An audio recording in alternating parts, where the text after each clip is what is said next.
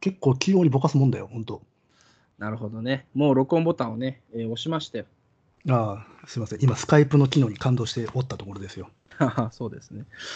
えー、ということでですね、あのーまあ、わーわー言うとりますけどもね、うん。まあ、今回ですね、えーまあ、芥川龍之介の歯車をね、まあ、一生ごと、 えー読み、結局一生ごと読み進めるということになってますけど も、なんか、あの、本当に平成回帰以来の、名称、まあね、うん。あれ、最高で3編ぐらいに分かれたことあったっけ最高で3、そうだ、さ、そう、ね、ななんだっけね、あれ、何を 3, 3つに割ったんだっけね。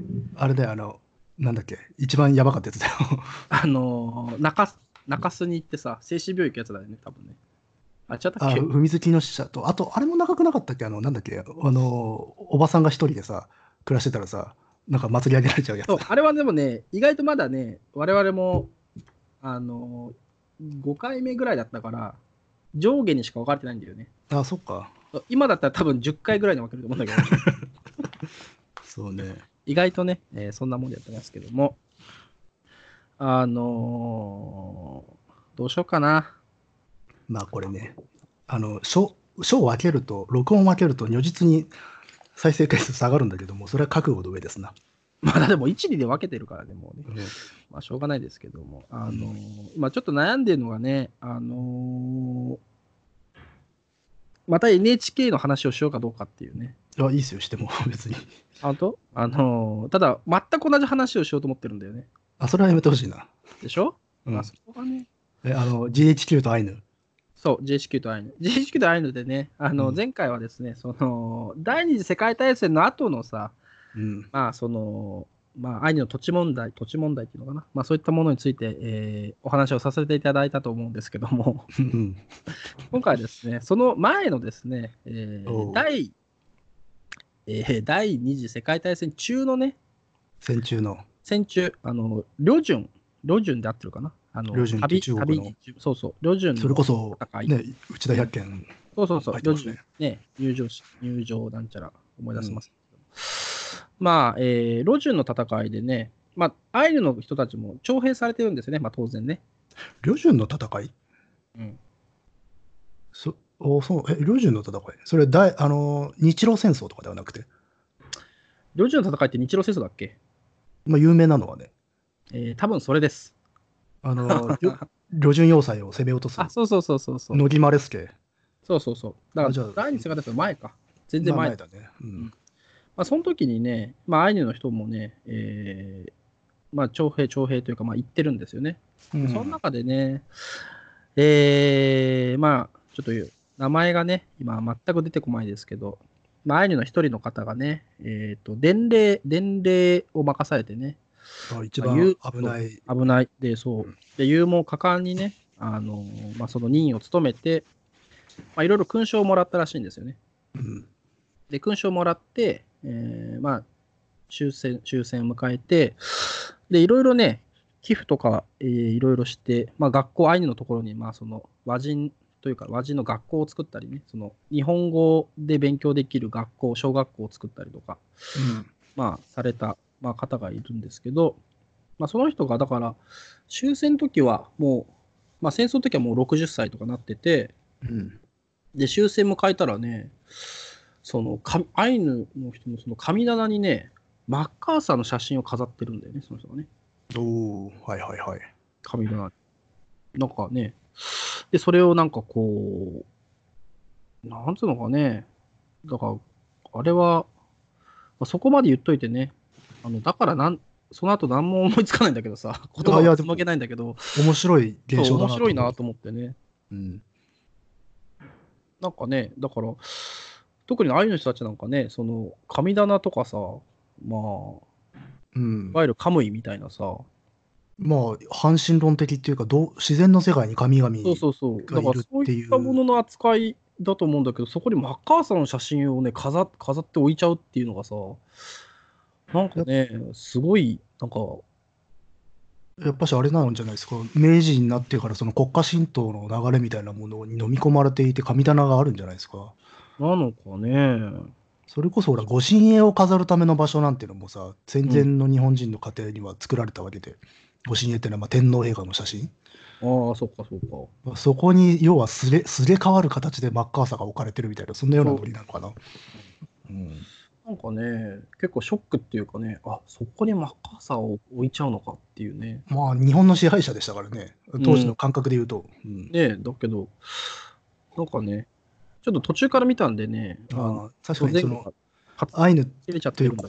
固有の宗教観を持っていたはずのアイヌがななんやっぱりこう和人の習俗というか,か、考え方みたいなものを身につけているっていうことかなねえそれ本州の人がそういうことやってるのまだ分からんではないじゃんそうだね。だから、うんまあ二重にすごいなと思ってね。あ二重っていうのは分かりますそういうことは、うんそうそう。なんか、上書きされていく感じね。あってね。なるほど、まあでも、まあ学校を作るぐらいの人だから、やっぱその、開けてる感覚もあったのかもね。うんあのその和人的な考え方みを持ってる人ではあったんでしょうね、もうね。まあそんなことをね、えーわーわー言うとりますけどもね、あのーやっぱどうしてもインテリジェンスをさ、まだちょっと求めちゃうっていうかね、いやいや歩みを忘れてしまいますよ そう、もうね、歩みを忘れて、途中でね、あの話しててね、あ、これはもうね、簡単な歩みだなと思いました。 あのー、簡単な歩みを地で行くね、えーハードボイルド読書探偵局です。どうも、こんにちはということでね。こんにちはえー、いきますかね。じ行ゃきあまし、ょうかね歯車、第4章はね。うん大丈夫でしょうこれ本当ね、第4章題名を大好きだよね。僕も好きですこれはね 第4章がね、まだ。まだしかもハテナマークそうそう。うんいや、だから、まあ、これさ、歯車ってそもそもさ、移行で出版、生前出版されてないってことだよね。死後発表じゃないこれ。死後発表だよね。うん。この辺もさ、なんか、まだって、そのまま出すつもりだったのかな、どうなんだろうなってちょっと思っちゃうんだけどね。ああ、どうなんでしょうね。なんかね、その、これ3章で終わってもいいじゃいいじゃないうーん、まあね。そのあの、羅列ではあるからね。同じようなことの。だからね、まだっていうのはなんか、俺まだ書くのかみたいなさ、そういう感覚もあんのかなってちょっと思ったんだけどね。もう、もうよくねえか自分そのうそうそう。俺まだ書くのかこれ。まだこれ、この小説は続くのかみたいなね。あそうねちょっと思っあ。いや、これはでもやっぱ初めて読んだとき、すげえ謎めいてる言葉で怖かったわ。で、こ怖いしさ、うんで、5章からまたさ、ちゃんとさ、釈光とかなんか意味ありげにさ、意味ありげっていうか、こう、ちゃんとしたモチーフが出てくるじゃない。うん。だけど4章はまだっていう、なんかね、いや、こっちが聞きたいわみたいなさ。でもね、このし歯車もそうだけど、後期の芥川作品って、この疑問系が多いんだよね。そうなんだ。疑問形っていうか、あの普通にね、字の文でもね、疑問形使ったりするの。何々それで、そのじ自分で答え合わせするの、その後。えー、あなるほどね。そういうことがあるんだね。うん、で、結構その書き方、僕好きで。ああ、なるほどなうるほど。ん、まあ、多分おちょいしてるとあるので、見かけ、けたら、 行きましょうか。注目してみてください。うん、じゃあ行きましょうかね。まあ、うんそのまだでね、えーまあ、ついにね、えー短編を書き上げまして、ホテルでね、うん、芥川君がね。で、えーまあ、雑誌に、まあ、送る、送るんだけど、その原稿料はこのホテルの滞1週間の滞在費にも足らんみたいなことをうん、出ますね。で、またね、えー仕事を片付けたから、よし、じゃあ元気を出そうっつって、まあ、銀座にある本屋に出かけるっ ていう。お前、それ昨日失敗したろっていうもうダメだろうって思うんだけどね。思うんですけど、でも一応ね、なんかね、あのーこう、行く途中にね、あのー紙くずがバラの花に見えたりしてね、えーうん好意的なあ気分になったりして、そうね。そうで本屋に行くとね、えーそこもまた普段より小切れだったみたいなこと言ってますち。ょっといい調子なんだよね。いい調子、いい調子。本当ね、うんただ問題はね、あの、メガネをかけた小娘がさ、小娘って 言うんだけど一人何か店員と話していたのが、えー気がかりにならないこともなかったってね。そこで気になっちゃうんだもんな。小娘がね、うん きっと話してるのがね、気に入らねえなって、こう、芥川君もう、なんか自分のこと話してるとか思っちゃうのかな。まあそうなのかもね。あ、そういうことなのかね。うん、まあ、だから被害妄想。佐川が来たぞみたいなことをね、わからんけどね。うん、ね思ってるかもしれませんけどね。まあそんなことをね、えー気になってますけど、だけど僕、芥川君はね、さっき見たね、あの紙くずのバラの花を思い出してね、えーアナトール・フランスの対話集や、えーメリメイの書簡集を買うことにしたってね、うんなんか意味がわかんないですけど、いや、まあ、名前だよな。今だとメリメだよな。あ、メリメ、メリメか。はあはあはあはあアナトール・フランスも普通に今伸ばし棒でアナトール・フランス。ねうん。え。まあでもまあ今回はファンだよね本買ってるからね。この人ん本変えてるからね。まあ、前回まあはね、なんかこう、ああ、みたいなさ。開いたらもう全部自分攻撃してくるからさっていう。でうん今回はね、ちゃんと変えてね、またね、カフェに入るわけですよ。うん。だからこれ、 だから、3, 3の夜のなんかさ、 なんかね、同じ、同じだよね、これね。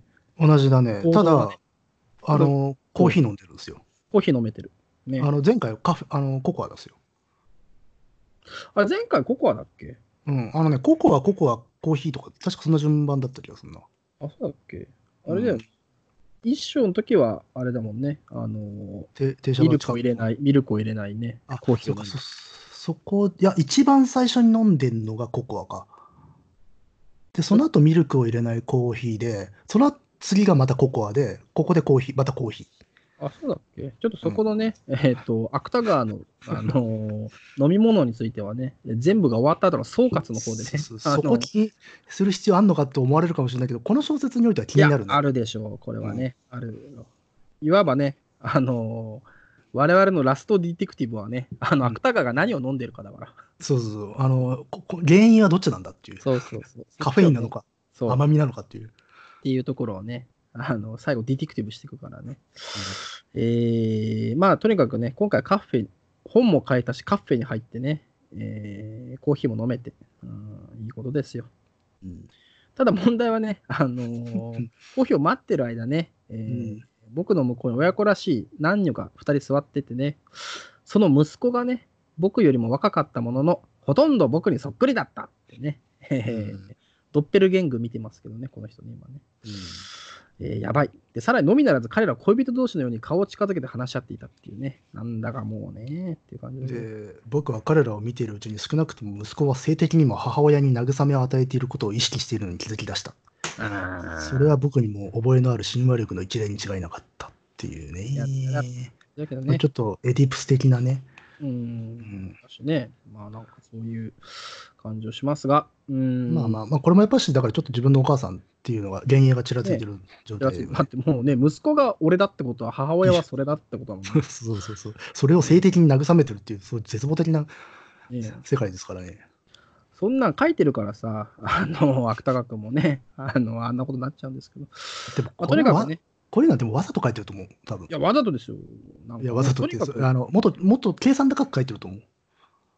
ああ、そういうこと自虐的だけってことじゃないってこと、ではなくてっていう。うん。うんなるほどね。まあまあまあ、それはさておき。とにかくね、えーかコーヒーが来て、えーメリメイの書簡集を読み始め、で、またアフォリズムをなんかね、ひらめかせた。いいいいうんアフォリズムだなーっつってね、まあ、フええァンなんだよな。 言ってますよ。で、その影響を受けやすいこともね、僕の弱点の一つだわ、なんてね、えー言ってですよ。ただね、この時芥川ね、めっちゃ調子いいんだよね。女子、まだのさ、あのー芥川君は調子いいよね。やっぱコーヒーのおかげじゃないですかね。ね、カフェイン飲んでね、よし、何でも来いっていうね、えー気になり、さっさとこのカフェを後ろにしていったっていうね、うん。すごいよね。さっさとこのカフェを後ろにしていっちゃったよ。 芥川君が。後ろにしていくっていう言い方も面白いよね。今いいしない言い方だからさう。ん、いいしね、あの、さっさっていうね、あの、このさ、感覚がさ、あの唯一あるとこだよね。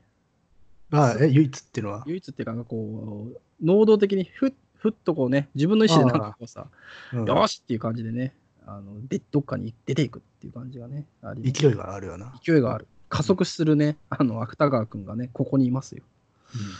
で、まあ、歩きながらね、飾り窓を覗いていったっていうね。見てますうん。うんで、ある額縁屋の飾り窓は、ベートーベンのね、えー肖像画を掲げていた。うんまあ、そのね、えーまあ、肖像画は髪を逆立てた天才そのものらしい肖像画だったけど、芥川君はね、えー滑稽だな、ふん、みたいなことをね、まあ、感じた。うんまあ自分自身もこういう写真撮ってるんで、もしかしたら自分の幻影も浮かんでたかもね。ああ、そういうことなんだね。うん、まあいろいろ自分にね、照らし合わせる芥川君ですよ。そしたらそこで高校時代の友達に会うと。うん、あのー基本的に芥川君のさ、この出会い方ってさ、 うん、毎回このぶつかるように出会うじゃないとか、そうね歯車、バッと。そうだからなんか、もう、なんだかね、本当にあ、本当に合ってんのかもっていう感じだけどね。前兆がないんだよね。前兆がない。前兆がないしさ、ふと出会いすぎだよね。 このまあ中ででも、まわざとだとそ思うもそも、うん、能動的に何か自分が目的地に行こうとすることさえ説明しないので、この人。そうね。いきなり結婚式行っちゃってるしうんっていう。なんかね、このね、人との出会い方が脈絡ないとこがまた怖いんだよね。怖いね。ねえうんでそだからそれがうなんか運命みたいなものにこだわるじゃないこの人そうそうそう。それを演出しちゃってるんだよね自ら、ね、うんこのだってさ、こう、給油とかにいっぱいあるのってなんかさ、死うぬ直前みたいなさ、そうでもあるし、あるいはこう感じするよね。あるいや運命を自分にもたらすうんそれこそ死神的な現れ方をするっていうかさ、ねう怖ん、いでそれをまあわざと書いてんだけどねそういうふうにねそうそうそうそうう。ん絶対こんなふうには出会ってないはずな のよ、ううんだからんこのね、あのー不安感っていうのはね、こういうところでもうまくなんかね、誘導されてるなっていう感じがしま書すき立てるホラー的なスタイルよねね。あの不条理ホラーそうみそたういなノリがあ上っ理てそう、だからね、だんだんね、あの、まあ、こう章章を切りながら話してるからあれだけど、ざーっと続けて読んでるとね、この辺りでね、本当に出会ってんのか、こいつみたいなね、なんかね、あー不安にな認って知しくちゃるっねてんじゃないのっていう感じもね、うん若干してくる。まあ、前回、3章の終わりのね、あのーアメリカ人の女性もなんかさ、本当にいたのかそうよみたいな感じが、ああ現実感のなさってのがあるねそうそうそ確うかにみたいなのがある。で、またね、この出会ったね、えー高高等学校以来の、まあ、給油に出会うんですけども、その方がね、まあ、応用科学の、まあ、大学教授なんだけど、片目だけ真っ赤に血を流してたって言ってんだよね。うんそれもなんかさ、もうシャイニングだよ ね。なんかさ、でまあでも自分もなんか親和力を感じるために僕の目も彼の目のように結膜炎を起こすのを思い出しただね。もうむちゃくちゃだよね。あーで、またカフェに行くんだね、2人でね。うんで、えーまあ話をするわけですよ。あーこれなんだこれ。えー、私有臭、私有春水、主春水主春水、あ、主春水、主春水の顕微式以来だろうってね。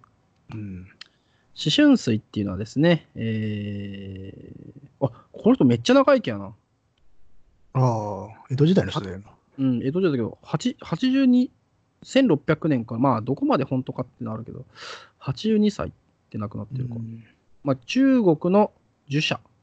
うん儒うん儒学の学者さんねうんで、日本に帰化してるんだね。あの水戸黄門に招かれてああ、そうそこで犯行かなんかで教えてたのかな確かへえ。うんてかさ、江戸時代にもさ、帰化っていう概念があるんだね。あいやあの日本目もらった外国人とかいますしねほほら三浦按針とかさえー、わかんない。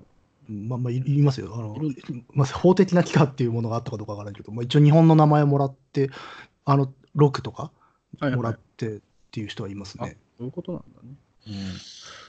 まあ、そのね、えー、顕微式、まあ、なんか、日を立てた、まうあ、んその、式以来だね、とか言ってるわけですよ。で、あのーここね、今、うん、 ちょっと重なったな。そう、今、そう、今、正直、あの、一回歯車通して読んでるんだけどさ、うん、結構、まあ、最後は忘れて、また、このラジオで話してるから、あれなんですけど、あのー芥川君がね、 あの、主春、主春水をうまく言えないっていう今、シーンがねあってね、うんあの一瞬、俺が芥川なのかなって。まあでも確かに言いにくいんだけどでも彼はもっとへこんでるからね。そうだね、もっとね。僕はなぜか主春水という言葉を正確に発音できなかった。それは日本語だっただけにちょっと僕を不安にしたってい。いうやー、同じだね。今、芥川君とね、あの、単純にこれは言いにくい言葉だよねって済む話なんだけどさっていいう。やー、これはね、僕もね、今、主寸水を言えなくてね、あの、人生の不安を感じましたからね。まこうやあってそねこで、あのうんまあ、いろいろ話すわけですよね。うん、これ、あれ、K、K っていう小説家のこととか話、K って誰なんだろうね。なんか K 書いてない。いっぱいいるからね、特定されてないからね。わかんないんじゃないで身近だったら久米正雄とかなんのかね。おーで、彼の買ったブルドックのこと、えー、留意サイトという毒ガスのことをなんか話すんだね。あまあ有意応用科学、応用科学やってる人だからでしょうね。そっかそっか。うん、で、えーまあその友人がね、お芥川おめえなんかちっとも書かねえなっつってね、天気簿っていうのは読んだけどさって。あれは天気君簿っのてい、うのはね、あのー結構、あ、そう、俺天気簿は読んでるんだよ。わあかりました。あまあ天気簿は意外と身ね、近なあのー結構自分のこ、自分のね、お母さんのとか、あの死んだね、溶接したお姉さんのことを、まあ結構書いてるよね。あ、そっかそっか。あ、ごめん。すげえ話戻るけど、うんさっきの列車のミイラはやっぱりお姉さんか。死んだお姉さんか。うーん、かなと思うんだけどね。うんだから、そうだそうだ。あの、幼少の頃に死んじゃったお姉さんね。そうそうそう。だから、うん芥川の、えっ、と、生まれる前に、えー幼くして亡くなったおお姉さんながっいるたんですね。。で、お母さんはどうもそれがきっかけで発狂したんじゃないかと言そわうれてそるんうだそようねそう。っうんていう話があって、だから、まあ、まあ、さっきの今、野木さんが言ってくれたのは、あの、3章に出てきた夢の中でね、えーまあ、列車に乗るんだけど、そこで、ミイラのね、女のミイラが幻影まあだしから、ちゃう大人になっていないはずの、年老いていないはずのお姉さんって。そうそうそうそう。だから、結局は、そ、なんだろう、その、芥川の地獄の出発点ってそこだよね。そこなん自だろ分がうね。生まれる前のお姉さんの死っていうさ、それがずーっと、結局は母をさ、ままあ、あ、発狂に至らしめたて。し、まあ、その後のね、だから、あのー芥川の人生を決めちゃ、決まっちゃってるんだよね、そこでね。決まっちゃってんね。まあ、なんか事実自、分あの、実際にも養子になってるわけで。そうそうそう。うん。うん、だからね、これはなかなかね、うーん、まあ、この天気簿の話が出てくるっていうのもまたね、まあ暗示的っていうか、うん、暗いま影、あ、ヒントを自分から出してんうん。だって、よねこの天気簿って本当ね、結構深いレイヤーで、その、家族のこと言ってるよね。うん、これは大事な作品ねですよ、やっぱり。出だしはね、僕の母は狂人だったっていう初 めから、そうそうそういきなりね、うん、まあ、やっぱだから天天狗みたいなところはあるんですね。歯車と天気簿と、まあ、あるアホの一生が、まあ、なんていうんですかね、手がかりで証拠物件ですよね。まあ、そうか。まあ、ちょっとあるアホ読んでないけど、で、自覚的にあるアホは本当に書き並べてる。あ、そうなんだ。うん、で、えーまあ、その天気簿の話をね、する。で、これは君の、まあ、辞書伝かいって言われて、そやそやってね、まあ、言う。で、さらにまたね、えー病的だったぜって言われて、あ、これ今大事なとこなんだけど、ちょっとさ、あの、PC の電源が今、ノート PC が落ちそうなんで、えーうんちょっと電源をさしたいので、ちょっと一瞬だけ繋いでもらってもいいでしょうか。はいはい。えー、っと、あれは君の自助点かいうん、僕の自助点。あれはちょっと病的だったぜ。この頃は体はいいのかいと言ったら、まあ相変わらず薬ばかり飲んでいる始末だ。僕もこの頃は不眠症だがね。僕もどうして君は僕もというのだだって君も不眠症だって言うじゃないか。不眠症は危険だぜ。っていうこのやりとりがね、非常に不思議ですね。不思議だね、これね。これ何なんでしょうね。うーん、何なんだろうね。この、僕も、僕もっていうね。まあだから、この友達に不眠症だって言ってるはずなんだけど、言った覚えがないんでしょ、どうなんだろうね、ふ不眠症って言ってないんじゃないこれ、ただ14、5年以来会ってないわけだからさ。ああ、そうだな、確かうに。ん、で、今だからここでは言ってないしな。そうそう。だから、まあ、一方では、なんかのさ、まあ、当然、まあ読んで、あ芥川のもと読ん何かを読んで、うんそれを知ってるっていうのもあるし、まあ、もう一個で言うと、まあ、本当にこいついるのか、目の前にっていう感ってじ。いうところもあるのか。そうそうまあでもだから多分結局自分と話してるっていう感が感覚も、なんかね、ああとは、まあ、その書いたものを読んでいて、で、その友達はし芥川の本読んでるんで、本人から聞かされた気になっちゃってる状態なんでしょうーん、ただね、俺本当にここはね、本当にいないんじゃないかなって気がするんだよね、こいつがね。あのーやっぱしヒントなんだ、結膜炎で。あの、うん俺もなるね、みたいなこと言ってんだよね、そうなんだけどね。俺。で、この後ドッペルゲンガーの話になるんですよ。そうそう、ドッペルゲンガーの話もあるし、うん。そのこの直前にさ、そのさっきも言った、あの南女の、まあ、息あ子のの、うん。方がさ、自分に似てるっていう似てるドっていうッペルゲンガーの話をして、うん。で、まあ、この友人と会うじゃないうん。で、最後にこの友人のさ、あ気違いの息子には当たり前だっていうこと言うじゃない、これ。うん。まあ、自分が言ってるのか。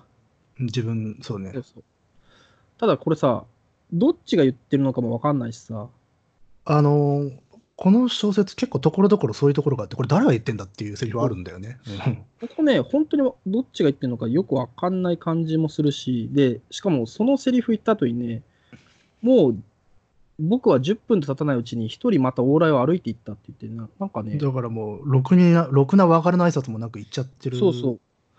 だからなんしか、そうなんだよね。あと確かにこの対話ってすごく、あの、舞台的っていうかさ、うん。取っそてうつけたような会話してんだよな。そうなんで、具体的だしね、うん、なんかね、ここは特にね、変、変っていうか、変だね、確かに。うん、なんかね、本当にこいつと話してるような感じがしないんだよね。まあ、これは個人的なあの読み方なんだけど。いや、わかりますよ、その雰囲気は。うん。えっ、話としてるね、内容もそうなんだけどね。あの、14、5年ぶりに会って話すには、細かい話してるよなっていう。そうそう。なんだよね。うん、なるほど。これは本人ではないかという。うん、まあ、そんな気がね、なんかするんだけど、まあ、ちょっとこの後も、いや、あありえますよ。これはだって全体がこの章はドッペルゲンガーについてそのうド話でッすペルゲングの感じがするからね。まあ、ちょっとそこら辺も思いつつ、まあ、とにかく、気違いの息子には当たり前だっていう結構ね、強烈な言葉で、まあ、この会話が終わって、またね、芥川君、えー一人で往来歩いていますよ。とにかく歩く芥川君がね、います。うん。で、今度はね、あの、もう気が落ちてますから、あの、紙くずを見るとね、えー僕ら人間の顔のように見えないこともなかったっていう、ね、バラじゃなくなっちゃった。バラじゃなくっていうね。あとね、あの、紙くずよう落ちてるな、みたいなね。うん。うん。思いますけど。うーんするとね、向こうから断髪した女がね、断髪っていうかまあ、そのモダンな感じの髪型なんだろうね、当時のね。うん。まあ女が一人通りかかった。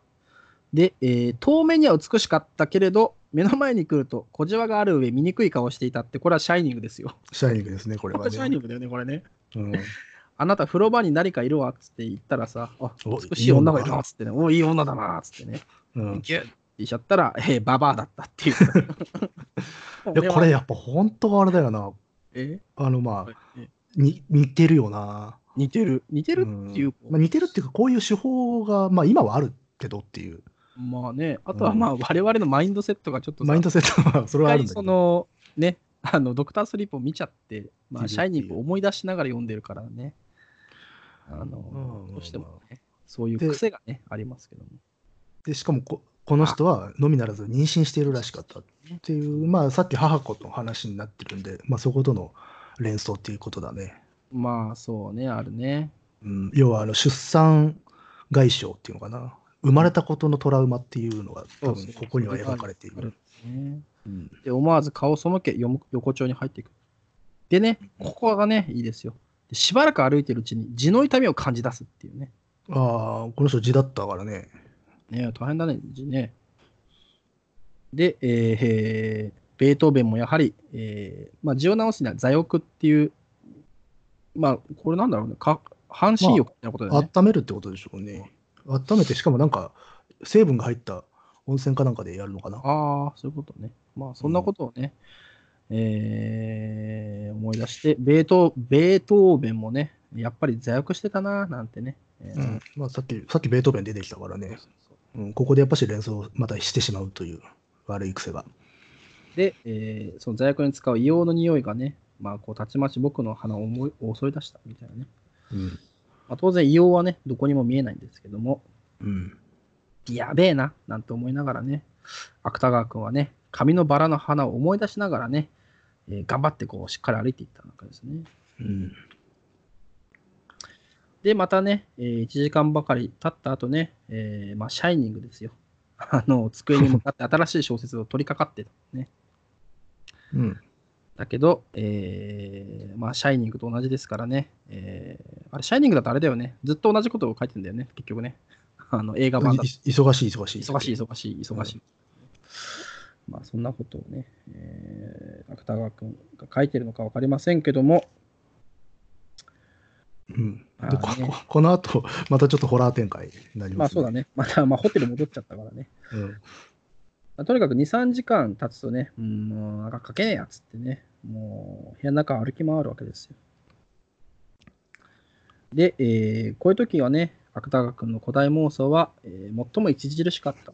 ね、ねちょっとあれだな、読み方が相当なストロングスタイルになってますよ。あ これもしかして、全行拾ってますよ。いや、でもね、もう終わりじゃないこれだって。ここの章はね。うんそうね。だからまあ、そうね、確かに。ここね、なんでだろうね。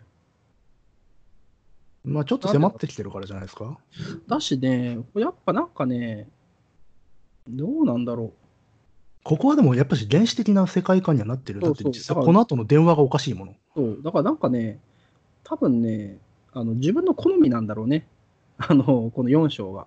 ああ、都民に、どね。堂本さん好きなのね。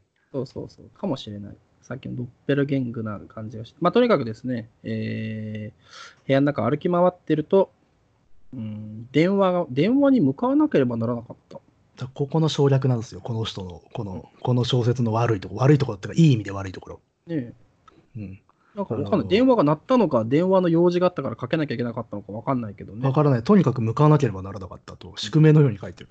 ねえうんで、ただわかんないです電話は何度返事してもね、ただ何か曖昧な言葉を繰り返して伝えるばかりだった。ねえうん。ただ、えーそれはともかく、モールと聞こえたのに違いなかっこのシーンはもうほとんどあれですよね。あの、フランス映画ですよね。た。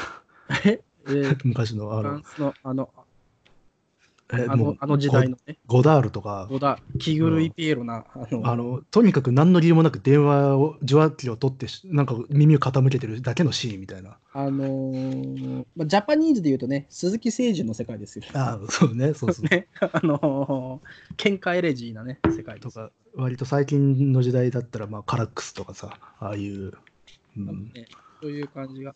これ確かに、でも、あれだね、モダンホラーでも言ったけどさ、ニューシネマっぽいよね。ニューああニューシネマ。アメリカンニューシネマっていうか、なんか、なんかそんな感じもなんかするけどな。そうでもまなあい。でも、アメリカンニューシネマって言うと、なんか、もっとイン、あのーなんつうの、弱っちゃってる人の悲しい。 もっと、もっとサッとネスな感じか。まあね、まあそんなことをね、わーわー言うとりますけども、まあ、とにかまくあ電話を離れてね、またこううん歩き出すんだね。あの、電話、受話器から聞こえてきたのは、モールっねもうていう言葉だったと。